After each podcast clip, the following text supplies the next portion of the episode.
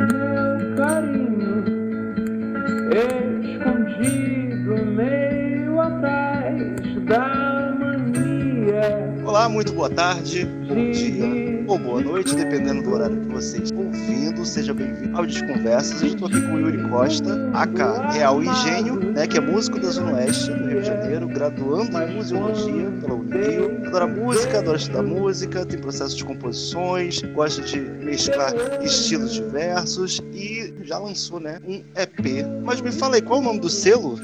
É Creep Machine Records. Creep, Creep. Machine Records. O selo totalmente da Zona Oeste. Todos os meninos são da Zona Oeste e lança coisas de música com qualidade duvidosa. Eu acho que isso que é o importante mesmo, ressaltar. Yuri, você é um estudante de museologia, mas eu conheci você fazendo música, principalmente. Você sempre compôs sozinho e sempre é, tipo do yourself, né? Sempre aquilo faça você mesmo. Mas antes da gente entrar nesses assuntos mais técnicos, que é relacionado à música, eu gostaria de perguntar quem é você e como você se define. Ah, cara, eu adoro esse tipo de pergunta. Quem sou eu? Eu não sei, cara. Eu tô nesse processo maravilhoso de tentar entender quem sou eu. Nesse, nesse momento que a gente tá vivendo, assim, de quarentena, né? É, na realidade que a gente tá processando ainda, né? Tipo, 2020 é um grande processo para se tratar na terapia daqui a um tempo ou no, no, no instante que a gente está vivendo agora. É, mas é um, é um processo de construção legal, sabe? Tipo, eu sou estudante de museologia, eu também sou o meu nome, e eu também sou um pouco da música, entende? É, deixa eu pensar de uma forma um pouco mais objetiva, estruturar esse pensamento científico. Eu sou um produtinho do que eu penso que eu posso ser. Então, no final das contas, é música, basicamente. Eu lancei muita coisa é, de 2000 e... de 2016 para cá, mas ainda tem coisas muito mais antigas explorando. E aí, toda vez que eu volto, eu gosto de escutar as coisas que eu já gravei com amigos, que eu já gravei sozinho, de rever as letras e entender onde eu tô chegando, sabe? Então, acho que eu sou uma mistura muito interessante de influência de tudo que eu tô captando o tempo todo dos outros e reorganizando dentro de mim, sabe? É tipo isso. Falei pra caraca, né? Não dá pra ver Não, o tempo. pode falar. Não, tranquilo. É, eu- o- que eu gosto dessas composições é que essas composições elas sempre são temas muito alinhados. Elas são, considero essas composições muito é, salvo algum, salvo uma composição só que tipo assim eu gosto pra caramba, mas é um meu gosto pessoal, está dentro da minha subjetividade, que é Come, né? Que eu amo, eu sou apaixonado por essa sua composição. Muito triste dela não ter entrado no IP.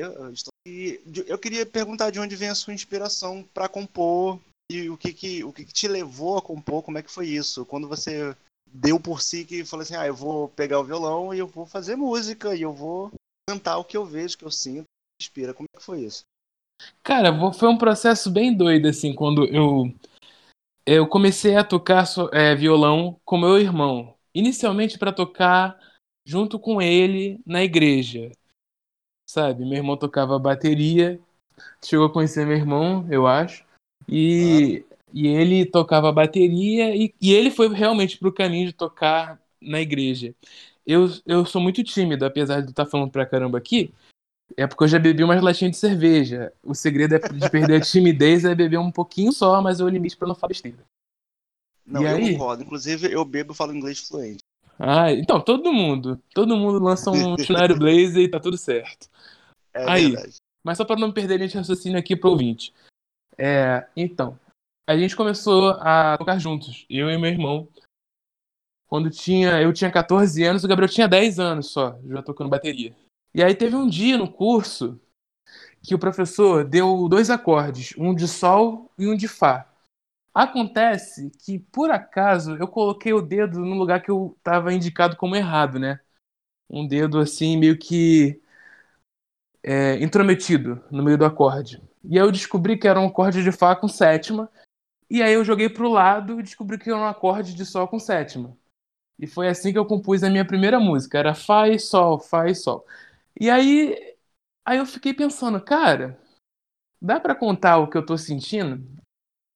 É quase, né? A ideia é meio teatral mesmo de contar o que você tá passando, sabe? Através de, uma, de um som. Eu acho que eu penso muito nisso, tipo, eu tô vivendo aquilo, aí eu vou lá, coloco os acordes, mas para poder comunicar o que eu tô sentindo, do que exatamente planejar ou arranjar uma composição, sabe, para uma outra pessoa escutar. Anteriormente é quase um processo terapêutico mesmo da minha parte que se estende para outra pessoa. Mas e aí eu quero saber como é que foi esse seu processo de descobrir os acordes com sétima, né? E como é que foi essa situação de tipo de você começar a aprender a tocar violão, começar a descobrir os acordes com sétima e aí é, chegar a montar, encontrar seus parceiros de banda, aonde você foi, como é que você chegou nesse lugar de tipo entre começar a tocar violão começar a desenvolver suas próprias composições e e formar uma banda e lançar um EP. Ah, posso falar? É porque deu uma travadinha. Tá bom, ok. Eu fui, tipo assim, eu acho que a raiz, né, o que tá lá do começo, eu continuo meio que sendo, meio, continuo sendo a pessoa meio tímida tocando violão, que vai usando meios para se conectar com os outros, sabe? Tipo, foi assim com a gente. Eu te conheci pelo SoundCloud, tocando uma música que eu acho que tinha alguma coisa a ver com o arpoador. Eu não lembro exatamente. Então, a gente se conheceu através de arpoador pelo SoundCloud. E aí, as relações que eu, tipo, meio que fui criando com a música vieram de forma muito parecida, sabe? Eu conheci você pelo SoundCloud, conheci os amigos de banda, os amigos de selo, através de show na casa deles, entende? Como você mesmo falou, tipo, tudo meio faça você mesmo. A gente meio que se conectou a partir da mesma ideia de faça você mesmo o João fazendo o evento em Realengo, Minha Casa Sessions, né? Um evento dentro da casa dele mesmo, ele abria a casa para receber a galera com bandas independentes da região. É, e as outras pessoas que já rodeavam a gente mesmo, que também compõem, também são compositores. Tipo, tem um amigo Adilson Franco também, que está lançando material agora, na, durante a quarentena, ele chegou a compor algumas músicas, colocou no YouTube. Vai lançar um CD também é, daqui pra frente. Não, e aí foi uma doideira, né? Aí eu conheci os meninos. Acontece que. Com uma, vamos lá, marco temporal. Eu conheci ele, se eu não me engano, em 2017. Só que eu te conheci. 2014, acho que foi 2014. 2015? Você lembra mais ou menos qual foi o ano? É, por aí. Foi 2014 e 2015, né? Em 2014 eu comecei a tocar. 2013... Não, eu tava no primeiro ano do ensino médio. Então em 2012 eu comecei a tocar, mais ou menos. E aí eu já comecei a fazer músicas e colocar no SoundCloud. E foi assim que a gente começou a conversar. Foi por lá, primeiramente. E eu comecei a fazer meio que que EPs assim, sabe? Sim. EPs esporádicos ao longo dos anos todo ano eu queria lançar algum EP e eu pensava, tipo, numa capa. Aí tu chegou a pegar na época Sim. ainda que eu usava as fotos, eu as fotos, de família, né? Como capa. Aí eu usava foto da foto da minha mãe, de, do meu irmão como, como foto de capa. E aí tinha as músicas. Sim, Você até tá comentou tá sobre EP, Come, né? Que Come não tá, na, não tá no EP fiquei revoltado. Porque é só porque eu Você ficou revoltado? Não, tá tranquilo. E até. Não, e até engraçado, porque a gente sempre uhum. toca ela, tá tipo na setlist oficial da Real Engenho. Porque tem uma setlist oficial na Real Engenho. Por incrível que pareça, a gente toca as mesmas músicas constantemente. Então, ela existe. A ideia inicial do EP era não ser só um EP, né? Era tipo ser um álbum ou pelo menos um EP gravado ao vivo a gente fez um evento é, chamado Meio Fio. o evento Meio Fio foi todo gravado pelo pessoal do Salazar Studio. Na época não existia esse estúdio. Esse estúdio é um estúdio caseiro também, aqui do, do amigo Felipe Fernandes, na Piraquara.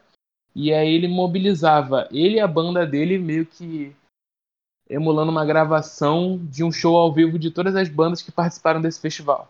Inclusive o áudio, inclusive o áudio do show. E aí o evento do Meio Fio teve a gravação ao vivo. A gente não gostou muito do resultado final, então decidimos não lançar como EP ou álbum ao vivo. Aí, mas o, o vídeo está disponível no, no no YouTube da Real Engenho.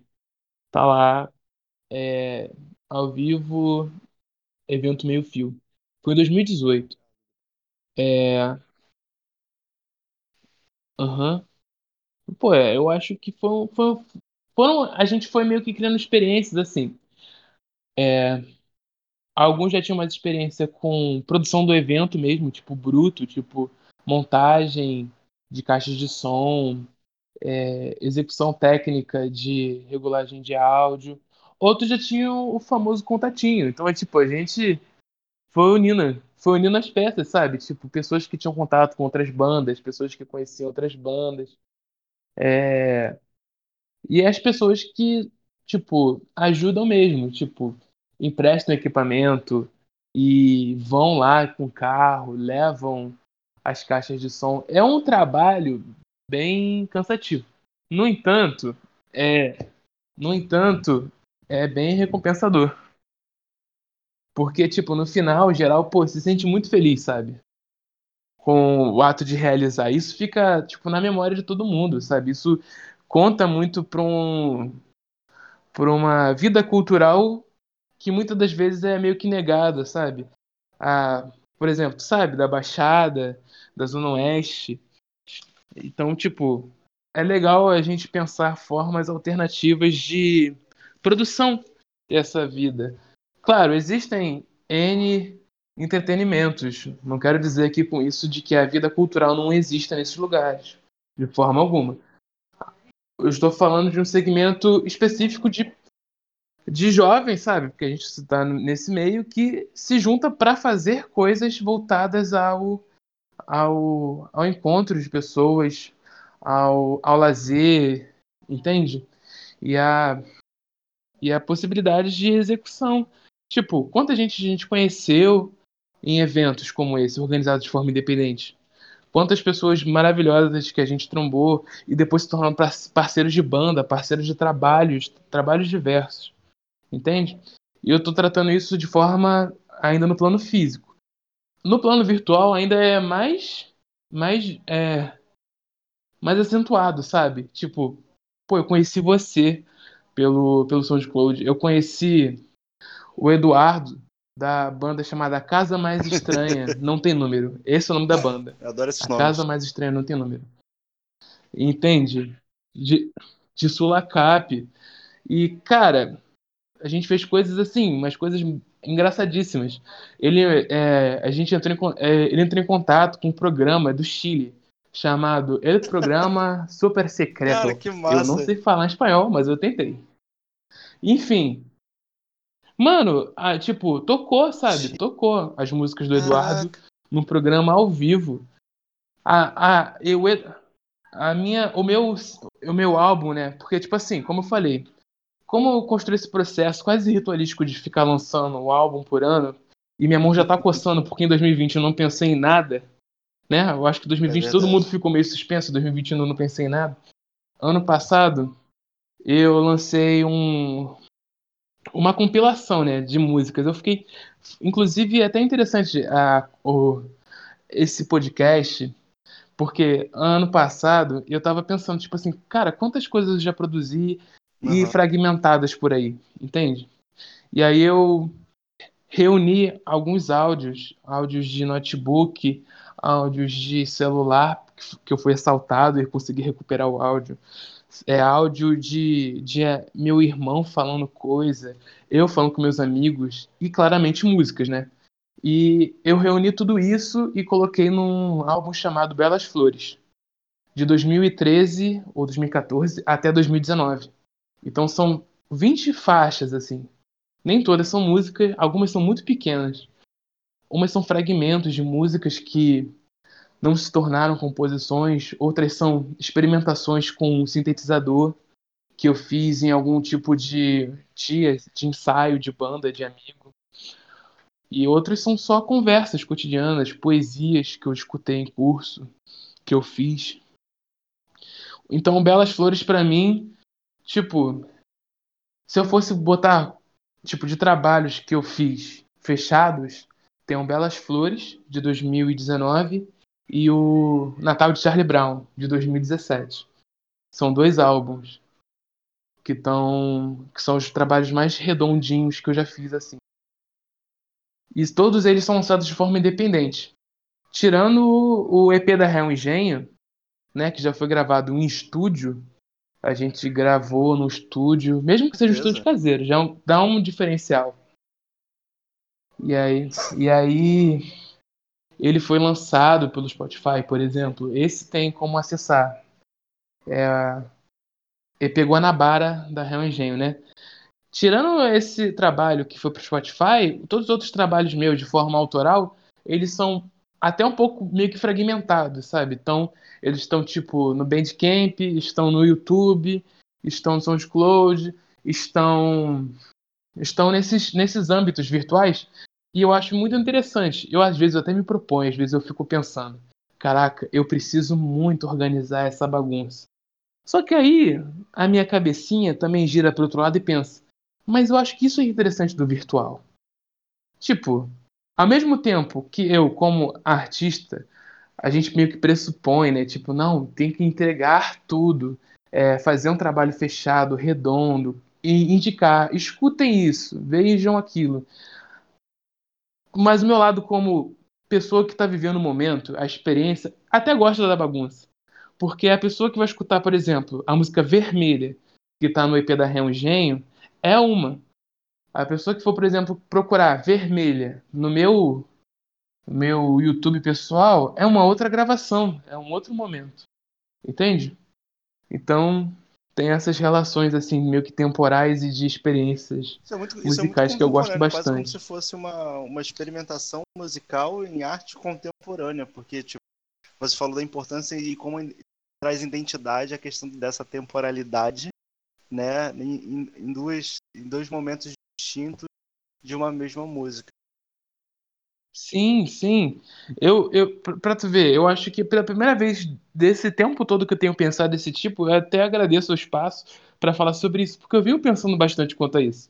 Quando eu, eu no Jardim. É... Quando eu lancei o Belas Flores, que é essa, essa compilação de áudios, tem, por exemplo, é... Jardim Botânico. É uma música que eu escrevi com um amigo meu chamado Tiago. Tem lá, Jardim Botânico, asterisco, né? Asterisco não. Hashtag Joguinho da Velha 1 e Jardim Botânico, Joguinho da Velha 2. Enfim, o Jardim Botânico, por exemplo, o primeiro, o segundo áudio, eu, eu brinco um pouco com essa coisa de ordem. Acho que, se não me engano, eu botei o Jardim Botânico 2 como o primeiro o Jardim Botânico 1 como o segundo. O Jardim Botânico 2, se eu não me engano, é uma gravação no momento que eu terminei de fazer a música. Tá eu e meu amigo Thiago cantando assim, meio que errando o finalzinho da música e falando: Caraca, ficou tão legal, ficou tão bonito. Eu nunca vou conseguir repetir é esse sentimento. Entende? Mesmo que eu, mesmo que eu vá para um estúdio tocar, levar uma banda, eu, esse sentimento tipo de ter pego o celular, gravado e registrado, por exemplo, em voz, a gente falando: Caraca, ficou tão bonito, moleque. A gente não tem isso, não vai conseguir repetir. Já Jardim Botânico 1, que é, que é o reverso, né? Na questão do, de ordem, ela já é a, meu irmão tocando bateria, que é uma coisa muito rara. Eu quase não tenho gravação do meu irmão tocando bateria. Meu irmão considerando ele puta baterista. E aí ele tocando bateria, o Thiago tocando teclado e eu tocando violão, sabe? Aí dá errado no meio da gravação, a gente fala assim, não, para, para, para. Então, tipo, tem essas. Eu, eu gosto desse espaço também. Tipo, eu gosto de pensar em fazer uma coisa muito do que as pessoas já conhecem, sabe? Tipo, isso é um álbum, isso é um EP, isso vai começar, a música vai começar aqui, vai terminar aqui, vai começar aqui, vai terminar aqui. Mas eu também gosto de pensar em outras formas de escutar a própria música. Entende?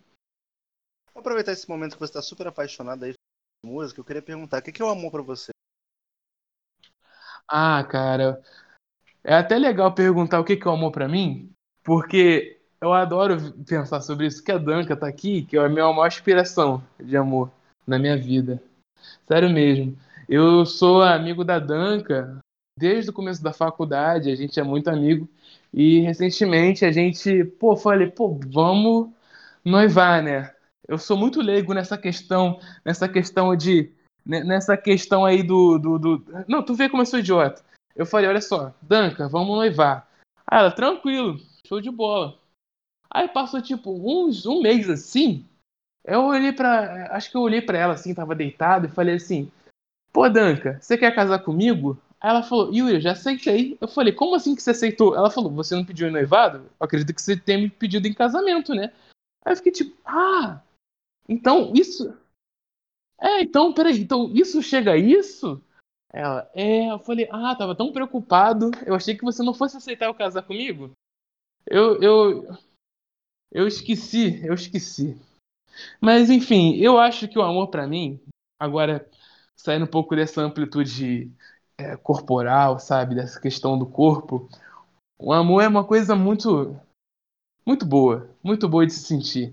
Eu acho que eu me sinto muito, muito amado, sabe, pelas pessoas. É, às vezes eu acho que eu, fico, eu não sei muito bem como corresponder, mas eu tento sempre de uma forma é, corresponder esse amor, sabe? Eu, por exemplo, me sinto muito amado por você, me sinto muito e, e pretendo responder esse amor também, sabe?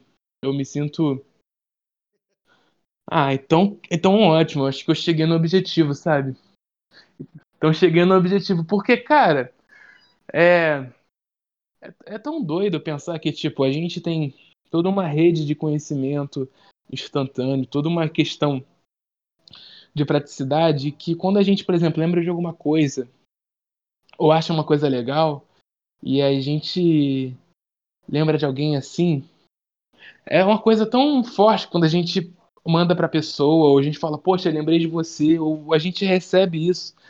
Então, eu, eu acho que tem essa relação muito grande também com a própria música.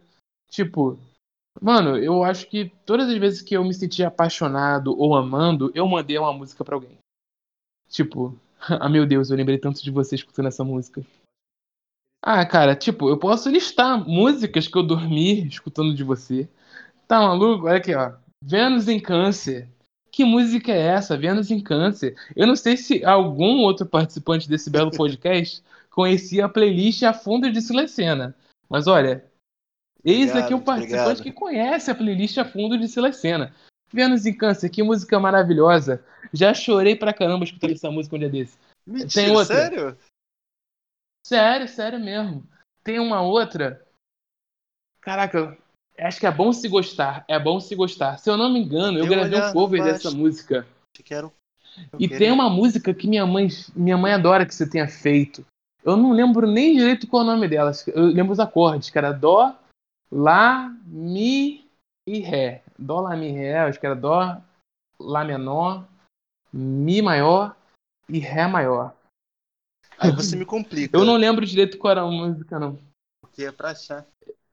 Eu, eu- Uma hora eu vou lembrar, depois eu vou pegar minha o mãe adora essa música. É, eu lembro que foi uma das músicas que você tocou quando você veio pela primeira vez aqui em casa. E eu também adorei aquela música. Eu falei, caramba, Silas, essa música é maravilhosa. É uma pena que a memória seja uma coisa tão falha. Então, às vezes, é até bom você gravar mesmo as coisas, porque se esquece. Mas, assim, por exemplo, é... E é bom, sabe? É bom quando a gente tá feliz, a gente compõe, né? A gente... Porque geralmente a gente... A gente... Eu não sei se todos os artistas e todos os compositores precisam sofrer para compor coisas. No entanto, saem coisas em mais quantidade quando a gente tá triste ou quando a gente tá mal. Eu É acho que assim, eu acho muito legal, show de bola, porque é um processo realmente tipo de de cura, né? um processo de compreensão das coisas a depender do ponto de vista do compositor.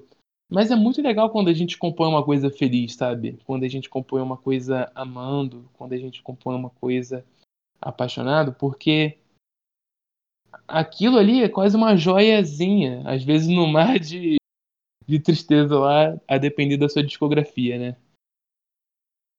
Então é, é muito é muito prazeroso.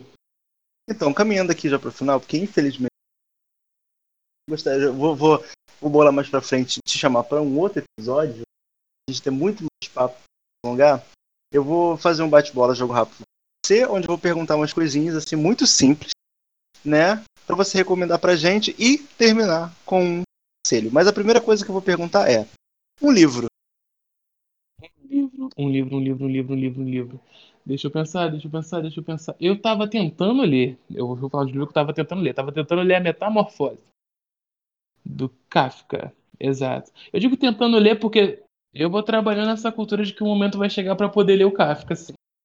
E aí, um filme? Um filme. A Cor da Romã. É um filme que eu vi. É um filme mudo. A Duncan disse que é um filme de gente cult. Eu hum. acho que pode ser considerado sim. Mas A Cor da Romã é um filme, se não me engano, gravado na Armênia. É um filme legal. Porque eu faço muita alusão a esse filme, às minhas músicas. Então, é a propaganda aí. E uma música, já que você é música. Uma música? É, Cara, uma música. isso é uma coisa bem difícil, mas uma música que eu acho que tá me representando muito nesse momento é Filhos de Gandhi, do Gilberto Gil e Jorge Benjor. Eu não sei se é a composição é do Gilberto Gil e Jorge Benjor. Eu só escutei a gravação dos dois achei Eu acredito que sim. E para terminar aqui, né? Yuri Costa, Aca Real Engenho, é um conselho. Cara, um conselho eu acho que é o seguinte. É, se você, por acaso, tem algum tipo de timidez, fecha o olho bem fundo, imagina uma coisa que você gosta e canta. Porque é exatamente assim que eu me acalmo quando eu tô no show e eu fico nervoso. Yuri, muito obrigado pela sua podcast humilde pra caramba. Foi um prazer. Eu aqui tô assim, com várias, várias, várias ideias filosóficas me atravessando. Então, essa, eu agradeço. Então, essa maluca, feita por mim. E isso, cara. Então, eu tenho que ouvir seu EP. Caralho. Não, eu agradeço a participação maravilhosa nesse projeto maravilhoso, comandado por uma, comandado por uma pessoa maravilhosa. Então eu só agradeço. Dá um beijo na mãe. Dá um beijo na sua noiva. Grita só